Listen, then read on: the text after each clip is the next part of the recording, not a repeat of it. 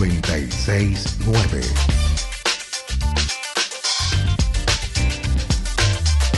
...969... La alternativa. La alternativa. Es con vos. 969. Diálogo de les trabajadores. Un espacio de comunicación de SUTEBA y CTA de los trabajadores con Cristian Ardiles, Analía Rodríguez y Mauricio Medici. Educación, género, cultura y todo lo que tenés que saber del ámbito de los trabajadores.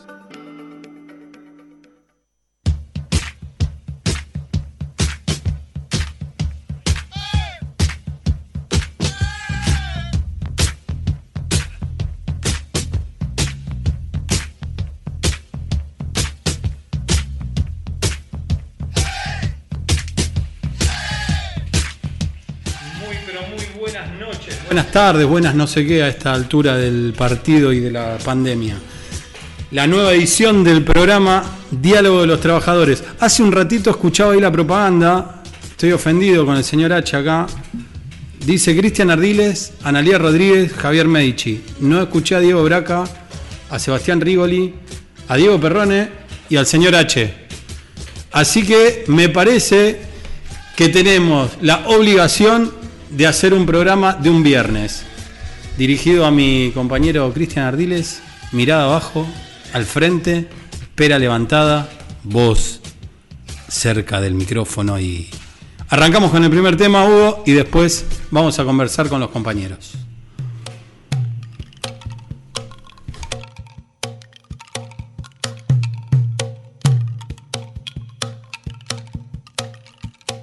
Dicen que escapó de un sueño en casi su mejor gambeta.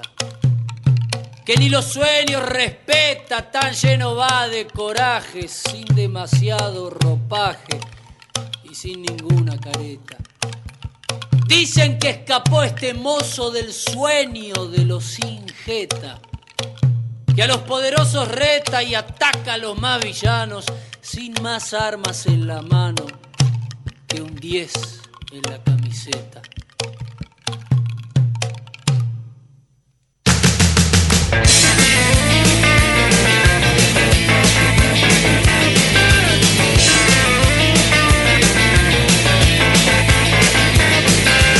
Cae del cielo brillante balón, toda la gente y todo el mundo ve una revancha redonda en su pie.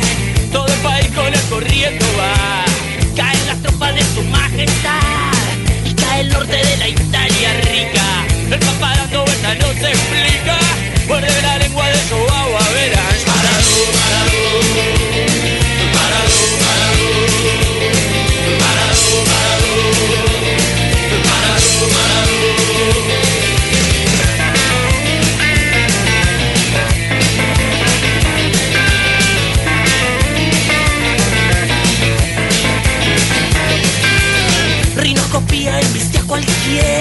a cualquier guía del poder letal.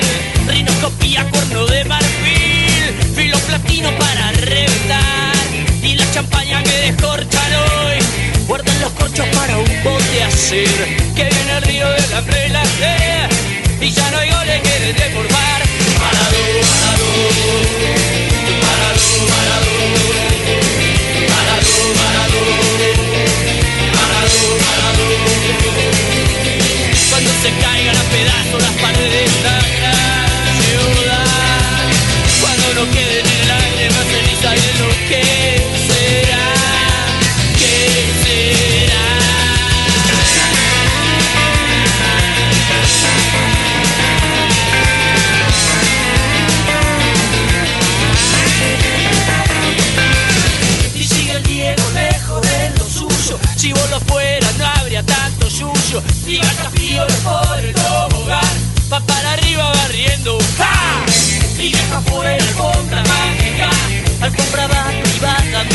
show you.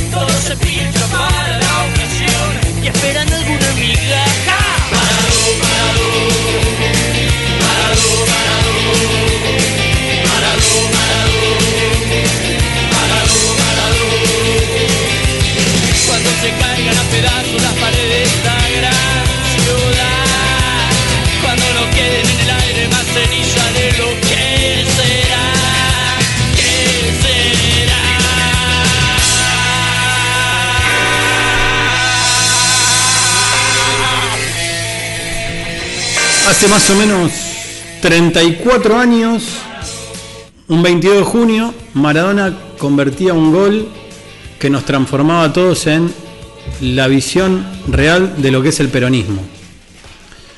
Uno vive feliz con el peronismo, uno come feliz con el peronismo, uno hace un montón de cuestiones con el peronismo. Y hace 40 y cuántos años, Diego? 46 de la muerte de Perón. ¿Por qué me ponen contento las dos fechas? Porque uno se inmortaliza y el otro nos lleva a la realidad de la felicidad continuamente. Recordar el gol de Maradona es como recordar día a día la reivindicación de todos los derechos del peronismo. Solamente nos puede llevar a la felicidad. ¿Cómo andás, Diego Braca? Bien, bien, un gusto que me hayan invitado a este programa. Eh, les comento igual, yo también pertenecía a la antigua edición de la radio, ¿eh? estuve en el staff anterior de, de, de Ardiles y las compañeras. Eh, pero bueno, estoy de nuevo acá invitado en esta nueva, bueno, en esta nueva apertura, en esta edición totalmente distinta, ¿no? Totalmente cambiado el rock, con situaciones totalmente complejas y que van a dar para, para muchos motivos y para muchas charlas. Eh, hoy estuvimos comentando un poco, estuvimos hablando también sobre, sobre este tema, el porqué de este tema.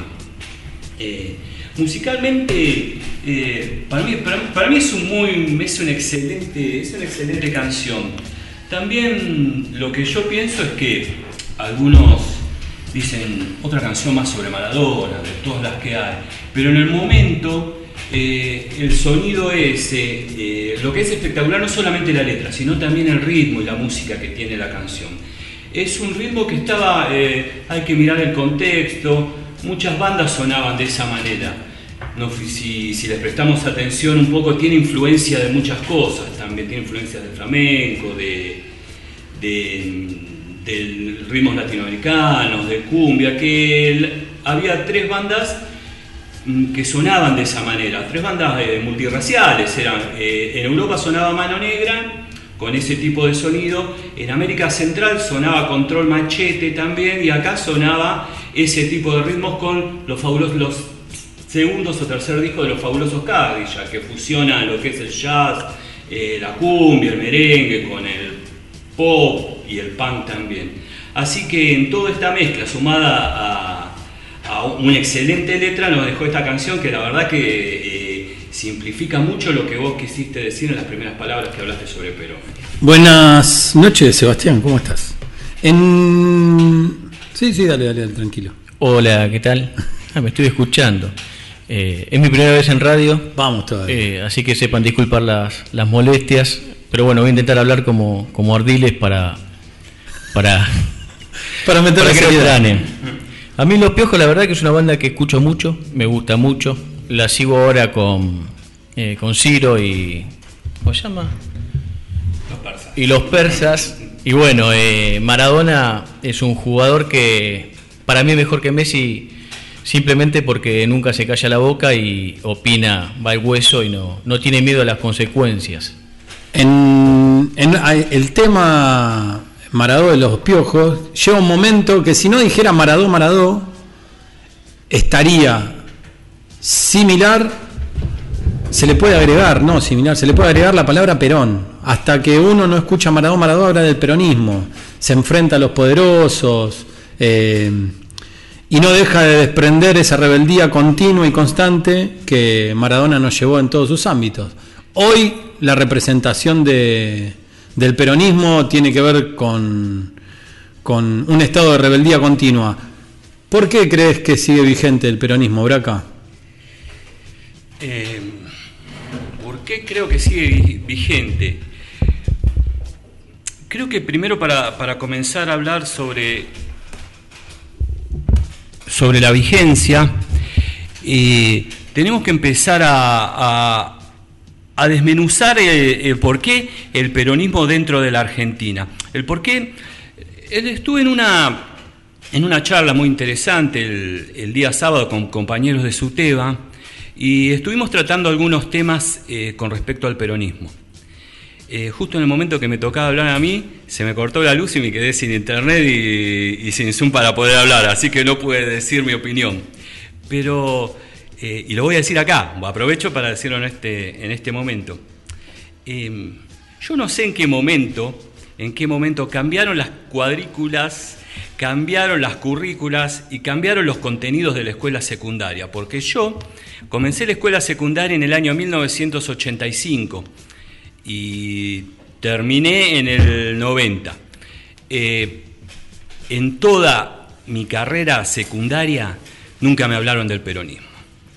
Ningún profesor, y si alguna vez, y si alguna vez alguien lo citó, lo citó muy por arriba. No había nada específicamente en ese año que hable sobre el peronismo. Bueno, en el profesorado eh, se siguió dando, pero se, da desde, desde, desde, una manera formal, en donde los textos en primera fuente, donde lo que, lo que verdaderamente eh, quería representar y lo que verdaderamente nos decía Perón, no se... Eh, en los primeros años del profesorado, por postdictaduras, en las universidades, no se, no se daba eh, se daba contextos muy académicos y rígidos. Los que sabemos un poco sobre, sobre los historiadores te daban te estudiaban con Romero, con José Luis Romero y con Alperindongui, que son textos académicos y muchas veces desde, desde la mirada que tiene la derecha, la centroderecha, el neoliberalismo, sobre lo que es el peronismo. Así que es una visión sesgada y acotada de lo que es el, de lo que es el peronismo.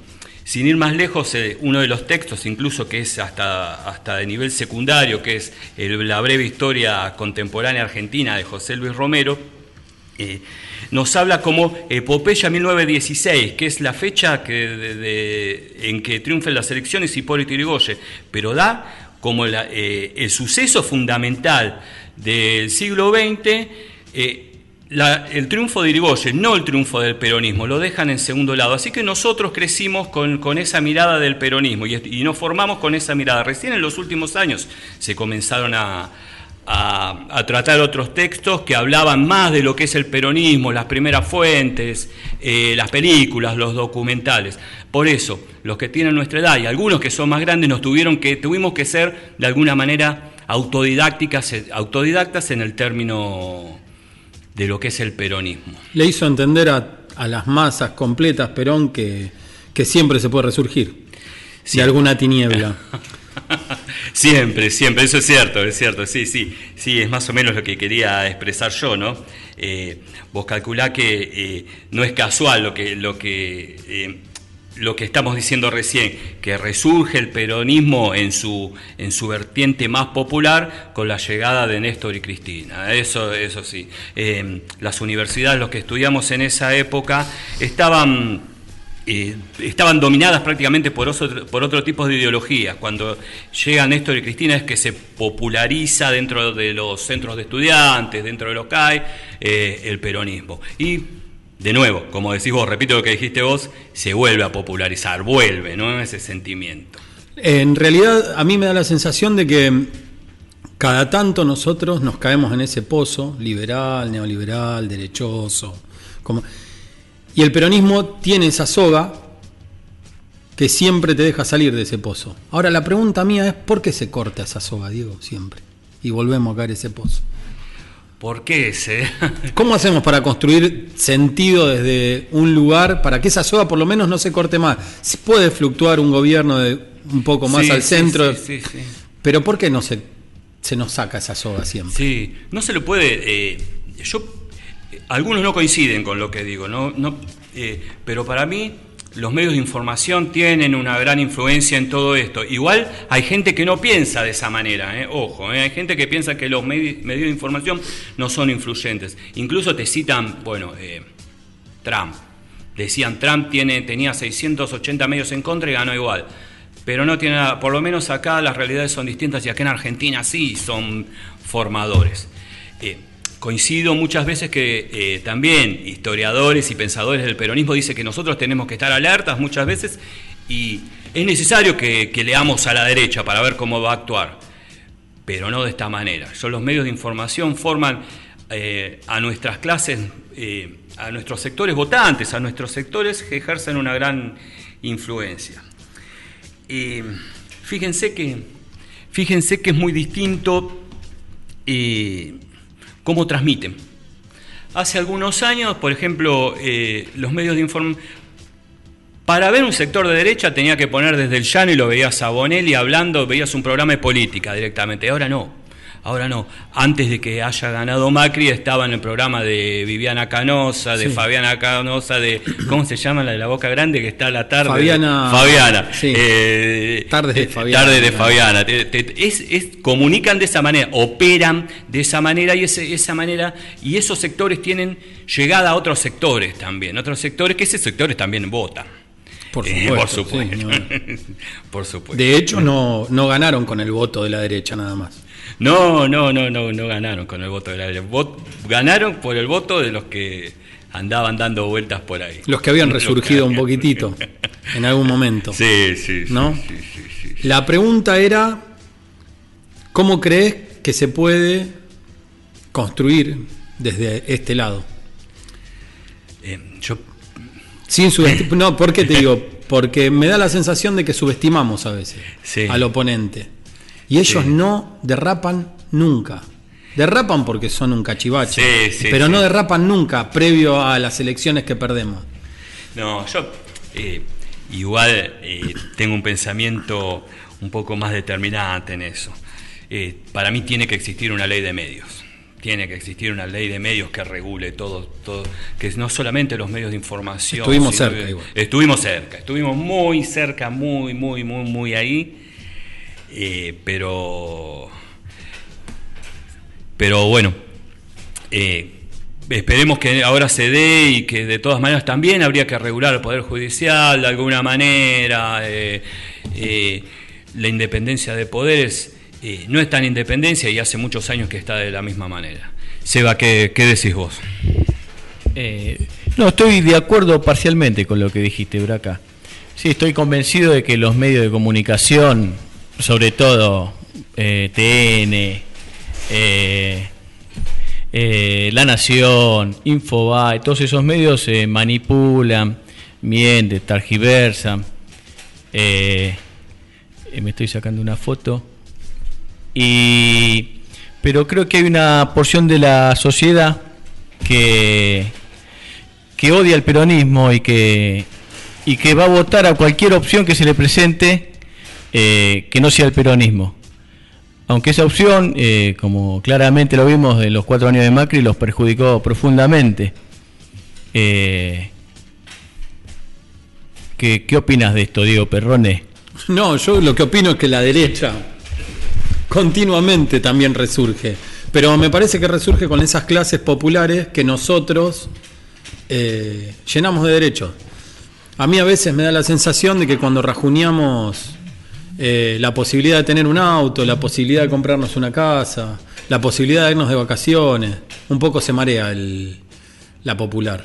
Y cuando la popular se marea, me parece que vota en contra de sus propios derechos. Y, lógicamente, coincido con ustedes dos, eso después se puede debatir en algún momento, que los medios de comunicación son fundamentales para la derecha. Sin los medios de comunicación la derecha no hubiese ganado por dos puntos en el, 2000, en el 2015. Gana- ganar por do- si hubiesen ganado por 20 puntos, yo eso ya no lo discuto, los medios de comunicación no inciden, pero ganaron por dos puntos. Y ganar por dos puntos después de tres años de denostación continua, de buscar contenedores llenos de plata, bóvedas llenas de oro, me parece que ahí es donde resurge la derecha y vota. Eh, sí, es, es a veces ese, ese circuito que vemos muy, muy de manera banal en Facebook, ¿no? Ese de, que la, la- de que la clase de que la clase media se pudo comprar el coche, se pudo ir eh, afuera con el, la hora visa, eh, y entonces eh, ese, ese sector se creyó verdadera clase media, ¿no? Se creyó una clase media hereditaria, estructural, y entonces que ahí dice, yo no voy a... Bueno, entonces aparece un tipo que dice, eh, este es rubio de ojos celeste, entonces tengo que votar uno rubio de ojos celeste como soy yo. Eh, a veces media simple, eh, pero es bastante ilustrativa. Hoy escuchaba un cuento de Hernán Casiari, que ya lo vamos a escuchar en algún momento, dos o tres cuentos de Hernán Casiari tenemos que escuchar acá, porque son ilustrativos de lo que pasa en la sociedad. Y contaba el cuento del tipo que se mira al espejo y se asusta de verse parecido al otro.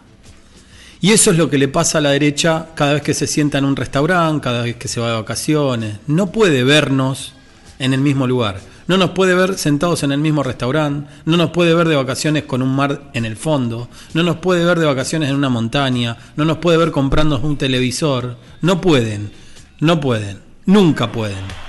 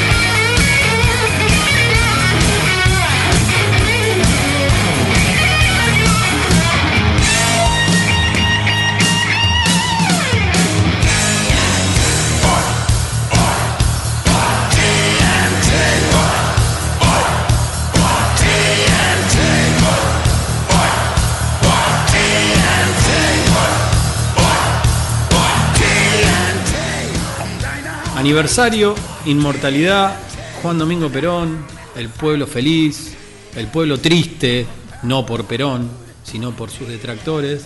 ¿Qué generó el peronismo, Diego? ¿Qué, qué, qué- qué le generó a la derecha el peronismo? Eh, en realidad lo que le generó es odio. Eh, lo que le generó es odio. Ya los sectores, los sectores oligárquicos ya lo vienen expresando, pero desde, desde el momento, desde el mismo 17 de octubre de 1945. Eh, como anécdota, eh, hay un, compañero peronista montonero que ya no existe más, que era Galimberti. Cuando vuelve después, cuando vuelven después del retorno a la democracia, bueno, pasan muchas cosas más. Él de alguna manera atrás trata de insertarse, está un poco coqueteando con el mundo del espectáculo y conoce una señorita. Eh, esta señorita le dice, ¿qué puedo leer sobre el peronismo? Y Galimberti le responde, podés leer eh, primero Montoneros Soldados de Perón de Gillespie, El peronismo de Page y El Fundamental, El 45 de Félix Luna. En, ese libro, en el 45 de Félix Luna, escrito en el, mo- el 17 de octubre de 1945, se expresa, todo el odio que este sector, esta clase media patricia de alguna manera, esta clase unitaria, porteña, sentía porque los sectores populares, trabajadores de alguna manera hayan podido, eh, por primera vez, obtener de alguna manera beneficios sociales que les habían sido negados desde, desde el comienzo de, de- del, de- del siglo, desde siempre, ¿no? Eh, bueno, este odio se fue, eh, se fueron alzando, no solamente los sectores oligárquicos, también, también tuvieron eh, contactos y también ejercieron influencia sobre los sectores de la iglesia, estos sectores de la iglesia que alguna, manera, alguna manera habían apoyado primero el peronismo y después eh, también fueron apoyando a todos los sectores de las Fuerzas Armadas, estas Fuerzas Armadas que de alguna manera terminaron complotando y terminaron primero en el funesto bombardeo a Plaza de Mayo de 1955, donde eh, de manera cruel, de manera inhumana, bombardean sobre una, sobre una Plaza de Mayo que en un día de actividad normal, en un día de actividad de colegio, es, es muy recurrente la fotografía del tranvía con todos los chicos con los uniformes, va, con el con el guardapolvo, ¿no? Eh, sin pierna, totalmente mutilados. Eh, ese odio que de alguna manera eh, lo llevó a hacer eso, se fue trasladando, fue apoyando las diferentes dictaduras y sigue estando, sigue estando entre nosotros. Es ahí donde nosotros tenemos que, trabajar, es ahí donde nosotros tenemos que ejercer algún tipo de proyecto, algún tipo de programa como para poder tratar de suavizar o mitigar este odio que tiene. Entonces, la construcción del sentido decís que viene por ahí. Viene por ahí, es eso, Hay que justamente. trabajar Hay que trabajar Yo ahí. me voy a tomar el atrevimiento de leer dos mensajes o tres mensajes. ¿Está bien? ¿No hay inconveniente? Alejandro y Fran les manda un abrazo grande a ustedes. Uh, Martín. Duarte les manda un abrazo grande a ustedes. Están escuchando el programa. Y Héctor Medini, que también lo está escuchando, dice: La verdad que hay odio y nunca va a dejar de haberlo porque es lo que ocurre día a día. Las tribus se han odiado. Es muy humano y lo que hay que reconstruir es un motivo común, dice. Y me parece que va por ahí la historia. Para reconstruir un motivo común, me parece que tenemos que pelear por una construcción del sentido que sea un poco más igualitario. Hay un mensaje de, de Alberto ayer. Hay unas cuestiones que tengo ahí con Alberto, pero bueno, dijo, Sí, para sí. un argentino no hay nada mejor que otro argentino. A mí le hubiese agregado peronista yo ahí. Sí. Y lo otro que también me parece que hay que poner en tela de juicio y de discusión, que no está mal discutirlo, por más que, que ejerzamos peronismo, es el enemigo invisible. Yo no Sí. estoy tan de acuerdo con el enemigo invisible. ¿Quién era el enemigo invisible? Braca, cuando se lo nombre se va a acordar. El enemigo invisible para la dictadura del 76 era lo que después generó 30.000 desaparecidos. Sí. Había un enemigo invisible. Y nosotros no somos. eh, cuando ves a alguien con un tapaboca, no se transforma en un enemigo porque hay algo invisible dando vuelta. Me Sí, parece sí, sí. que el enemigo hoy es un virus, que todos tenemos que pelear por el virus, que todos tenemos que luchar contra esta. Contra esta mm, porquería que anda dando vuelta. Y me parece que la mejor forma que se puede luchar contra esto es ejerciendo peronismo. Sí, sin, lugar a dudas. Sí, sí, sí. Eh, para relacionarlo con lo, que estás diciendo, también para hacer algún tipo de nexo con, con esta situación, me parece que las medidas del Estado son medidas acertadas, ¿no? Eh, seguramente eh, es una de las es una de las principales vertientes ¿no? del peronismo, la intervención estatal en todo. La intervención del Estado ahora es la que nos está llevando a, de alguna manera, eh, no tan complicada transitar por esta pandemia. Imagínense un Estado neoliberal que deje eh, al azar lo que pasa, no al libre mercado, al libre, a la libre eh, solvencia de las cosas. Mire lo que está pasando en Brasil y en los Estados Unidos, ¿no? Estados Unidos, tanto ni liberalismo, tanta libertad.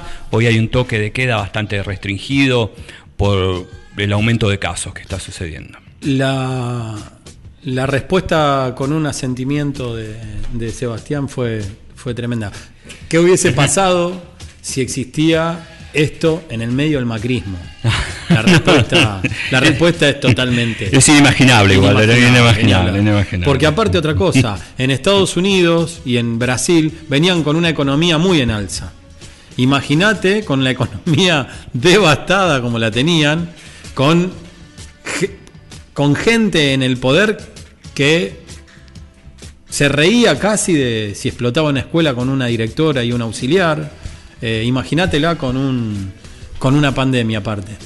Bueno, ahora que, que Braca me dejó meter un bocadillo. Bien. Para saber lo que hubiera pasado en Argentina, para mí, mi humilde opinión es mirar eh, a Brasil, que ya dijeron fosas comunes, eh, mirar a Ecuador fue que perdían lo- los cuerpos en las esquinas, que, que no- el Estado no, no se podía hacer eh, cargo de los cuerpos de, de- de la gente. Eh, mirar a Chile, que cada vez hay más muertos, que, que no hay asistencia del Estado. Así que yo me lo imagino ahora a Macri echándole la culpa al virus a, a la cámpora o, o al populismo, Sí. diciendo que es un, un virus populista que, que nos ataca porque, porque elegimos ese tipo de, de representación. Vos sabés que igual lo están usando políticamente para devastar al gobierno. ¿no? No, no pueden decir que el virus es, eh, que es un virus kirchnerista o peronista, pero sí pueden usarlo en detrimento de un movimiento popular, en detrimento, en detrimento de los personajes que llegaron al poder. La pregunta para después meter un bocadito, que lo vas a presentar vos el tema, porque yo en inglés Ah, A-Show puede ser, pero el otro lo vas a presentar vos, Braca. Eh, ¿Qué llegó para quedarse con la pandemia? ¿Y de qué forma vamos a salir de este quilombo? Eh, ¿Es para después del tema o para, para ahora? Vamos a meterle un tema porque después va a llamar a alguien, capaz que llama al secretario general de SUTEBA, Oh. así que vamos a Vamos a charlar un ratito con él. Bueno. Así que A-Show de, Pink Floyd. de Pink Floyd.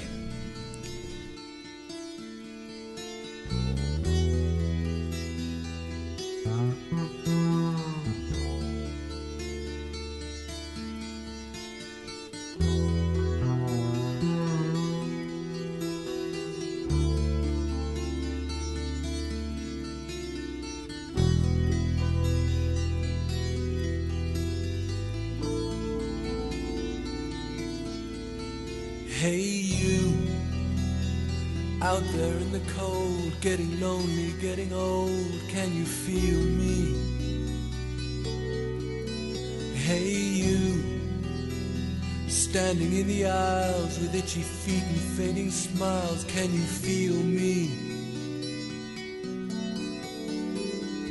Hey, you don't help them to bury the light.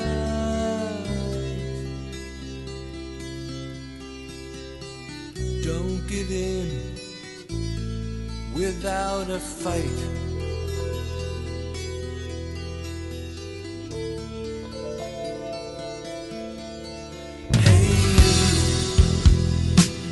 There on your own, sitting naked by the phone, would you touch me? Hey, you, with your ear against the wall, waiting for someone to call out, would you touch me? Hey, you, would you help me to carry the stone?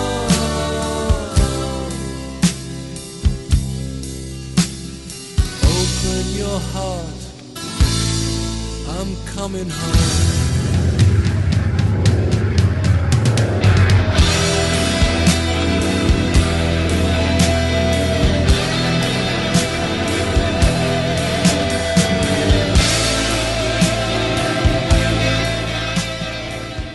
Bueno, arrancamos el cuarto, tercer bloque, ya ni me acuerdo qué bloque estamos, supongo que debe ser de los nervios del primer programa y de otros nervios, por ejemplo, de que se comunica para llamarnos la atención el secretario general de SUTEBA, Dante Boeri. ¿Cómo estás, Dante? Buenas noches.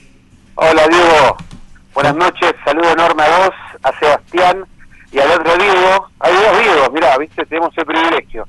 Sí, Hay dos. Diegos y un Sebastián, así que felicitarlos por varios motivos. Primero porque están llevando adelante un emprendimiento de radio en momentos, ahí les escuchaba el tema de los medios de comunicación, y la verdad que es clave. En, en, que en una semana ya dos programas del SUTEBA muy importantes, así que les agradezco el esfuerzo militante, tanto a vos como a Braca y a, y a Sebastián. Y segundo, porque en estos tiempos tan complicados de pandemia, poder llevarle a los compañeros un rato de entretenimiento, de debate, de charla, es una un, objetivo que se puso el SUTEBA y que vamos logrando. Así que agradecerles profundamente, felicitarlos. Aparte muy entretenido el programa, estaba escuchando y me mordía los labios por participar, pero y aparte el enorme privilegio, la escuela pública tiene compañeros como ustedes que yo les cuento a la audiencia, que no es solamente que van una hora a la radio, sino que van a armar bolsones, que van a recorrer escuelas, eh, en el caso de Sebastián Rigoli, un gran profe de educación física,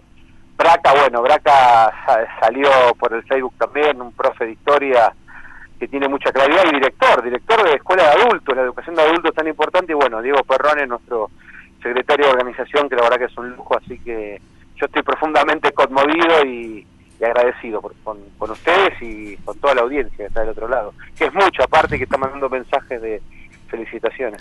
Muchas gracias, Dante. Para que me seco las lágrimas y seguimos.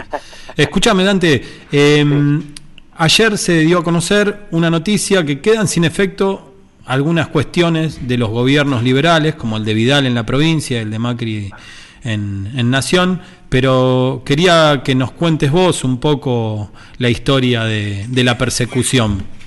La, la verdad que está bueno, yo creo que hay que empezar a historizar sobre el gobierno de Macri porque si no algunos se piensan de que todo el, quilombo que tenemos ahora se debe simplemente a eh, la pandemia, que sin duda, que estar de pandemia te obliga a eh, cuidar la salud, te obliga al aislamiento social y te obliga a que los comercios estén cerrados. Pero digo, qué distinto hubiese sido todo para este país si en lugar de Macri hubiese eh, habido otro otro gobierno. Y digo esto porque en el marco económico nosotros venimos de cuatro años de un ajuste brutal que por supuesto lo trae eh, un, un comerciante de Montegrande, yo no sé si no era Área 5, pero no, no le quiero errar, que dijo por culpa de Macri, por culpa de la pandemia tuvo que cerrar el, el local. Y yo creo que va en lo cierto. ¿Y por qué hago toda esta introducción? Porque lo que yo dije recién de ustedes tres está muy vinculado a la percepción que tenía el macrismo de la escuela pública y de los trabajadores. Es el mismo presidente que dijo, eh, como criticando a alguien, bueno, este cayó en la escuela pública, ¿qué querés que, que le pase? La misma gobernadora que eh, cuando hacíamos paros o movilizaciones por el tema de infraestructura, hoy tan importante, o por el conectar igualdad, hoy tan importante, buscaba voluntarios para que nos reemplace. Y en ese marco hubo una persecución que se dio en la em, en la injerencia en nuestras movilizaciones, ¿no? En, Sí. en que la gente se metían a, bueno, vos digo que estás en organización, lo, lo, lo veías permanentemente, venían a provocarnos, venían a espiarnos, y también en, en aquellos compañeros, compañeras directoras de escuela que querían hacer paro, como el compañero Braca, por ejemplo, eh, hubo sumarios de parte del gobierno de Vidal, fíjate lo que llegaban, a hacer sumarios para hacer huelga, y en un gesto muy y vinculado a la pelea enorme de Sutera, el gobierno de Kicillof lo deja de lado. Y acá lo que hay que rescatar es una cuestión, la clase obrera argentina siempre que luchó es por causas nobles. Digo, este país si es grande es por sus trabajadores, por sus organizaciones sindicales, ya estén en la CGT o estén en la CTA, y si la escuela pública sigue de pie y es la que da la cara, como tantos organismos del Estado, está vinculado también a la enorme pelea que dan sus trabajadores y dentro de los trabajadores están los equipos de, de, de conducción. Así que bueno, básicamente Vidal nos quiso perseguir, nosotros peleamos y pasó algo que decíamos mucho nosotros en las asambleas, ¿no? El gobierno de Vidal se iba a ir repudiado, no, no se olviden que Vidal perdió por 20 puntos en la provincia de Buenos Aires y que la escuela pública iba a seguir de pie. Y bueno, finalmente pasó eso. Muchas gracias, Dante. Siempre tan claro, loco. Te mando un abrazo. Gracias por Bueno. llamar. No, por favor, así que ya tengo plan para los viernes a las 7 de la tarde. Dale. tenía el martes y ahora tengo el viernes. Así que les agradezco un beso grande a los tres y continúen así, compañeros. Otro para vos. Chao, Dante. chau. Bueno, a eso lo único que se le puede agregar es que la única lucha que se pierde es la que terminamos abandonando.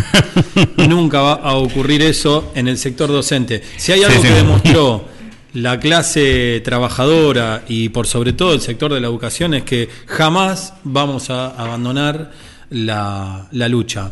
Sobre todo por una cuestión, porque ellos no se dan una idea lo mucho que nosotros queríamos a Sandra y a Rubén de verdad. Sí. Hasta, aquellos, hasta aquellos que no los conocíamos. Mientras una directora, porque en realidad me parece que hay que explicarlo para que la gente entienda, una directora que fue a preparar el desayuno voló 60 metros por el aire porque le explotó la escuela y 35 40 metros el auxiliar que le fue a dar una mano. En realidad lo que hay que poner de manifiesto ahí que la lucha ya estaba dándose. No es que fue a preparar el desayuno de unos pibes. La, pi- la, la directora estaba yendo a pelear por los derechos de esos pibes. Lógicamente que eso no se puede olvidar. Y mientras eso ocurría, Vidal nos sumariaba. Sí, sí, sí, sí. El sector docente es un sector que eh, nosotros también tenemos que, como cuando comenzamos la charla, tenemos que construir también lazos, tenemos que construir eh, solidaridad también. Es un sector bastante contradictorio muchas veces, ¿no?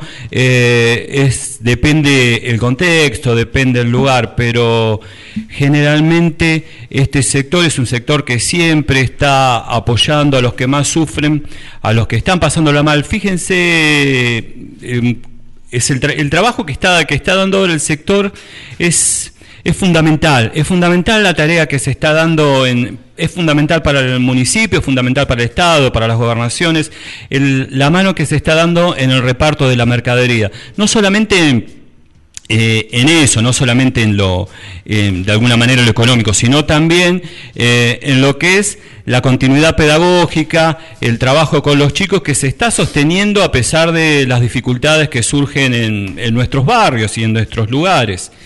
Sin embargo, siempre estuvimos en ese momento y siempre estamos y vamos a seguir estando acá.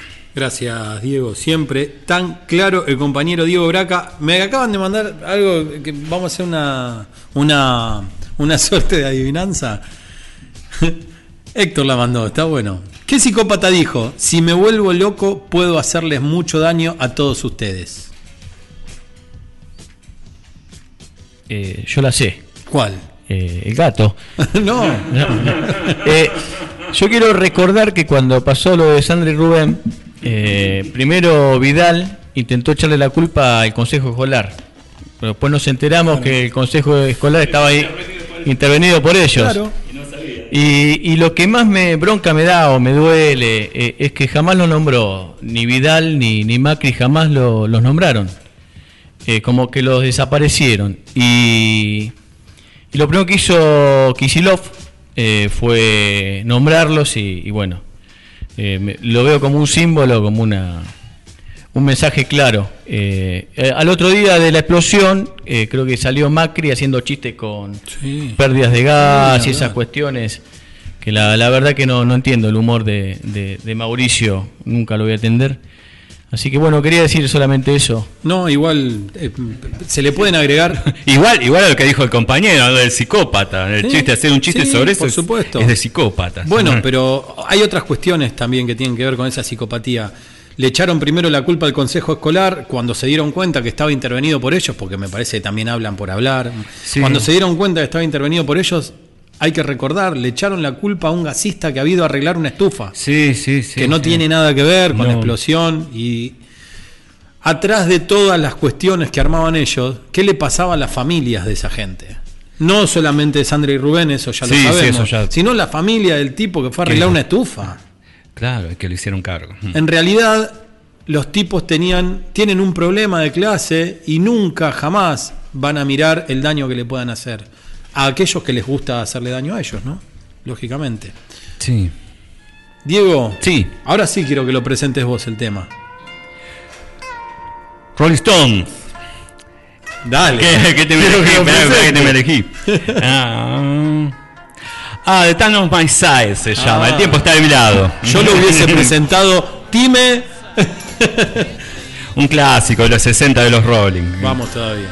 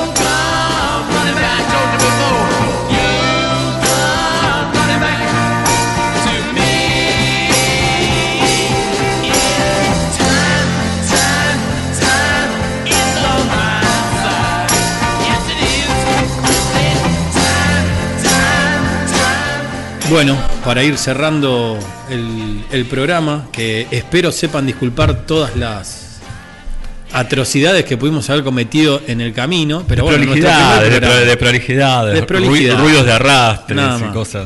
Desprolijidades que nada más. Bueno, primero tenemos que por lo menos llevar el dato.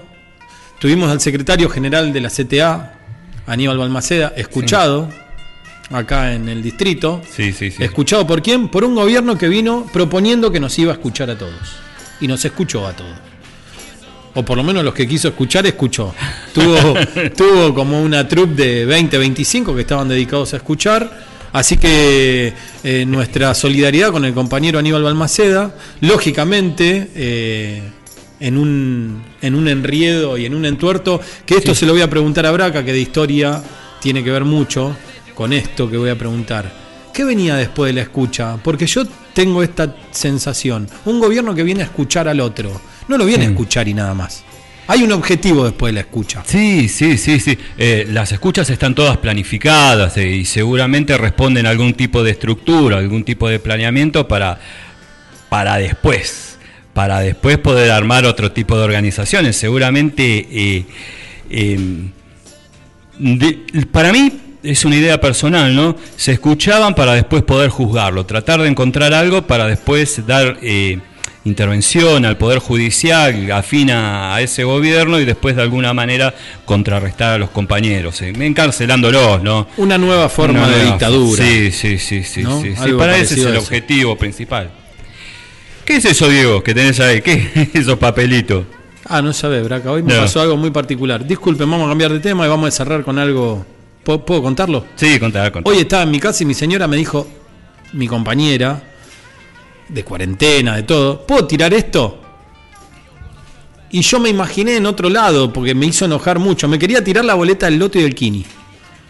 Y yo dije, me tirás 200 palos ahí.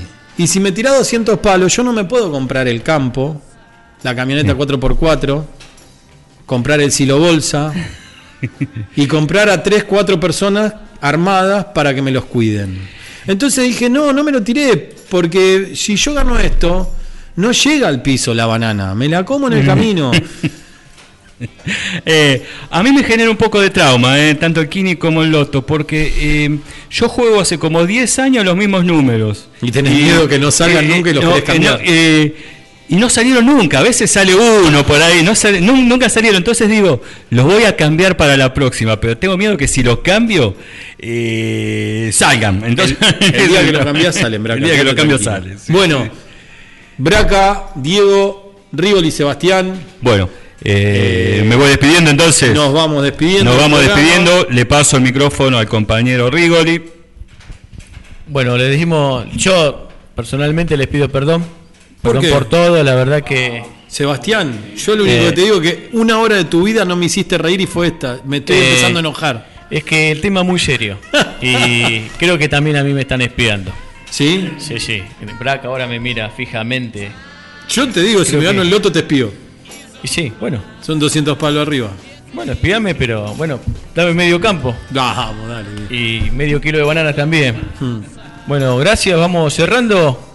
¿Puedo cerrar como Ardiles? Eh, bueno, radio escuchas. No, dale, Dieguito, dale, dale vos. Bueno, vamos a saludar a la gente que tengan una excelente semana, que puedan lograr en esta pandemia pasar un ratito feliz en familia y avanti, señor H, muchas gracias, siempre tan atento, que tengan una buena semana. Hasta luego. Hasta luego.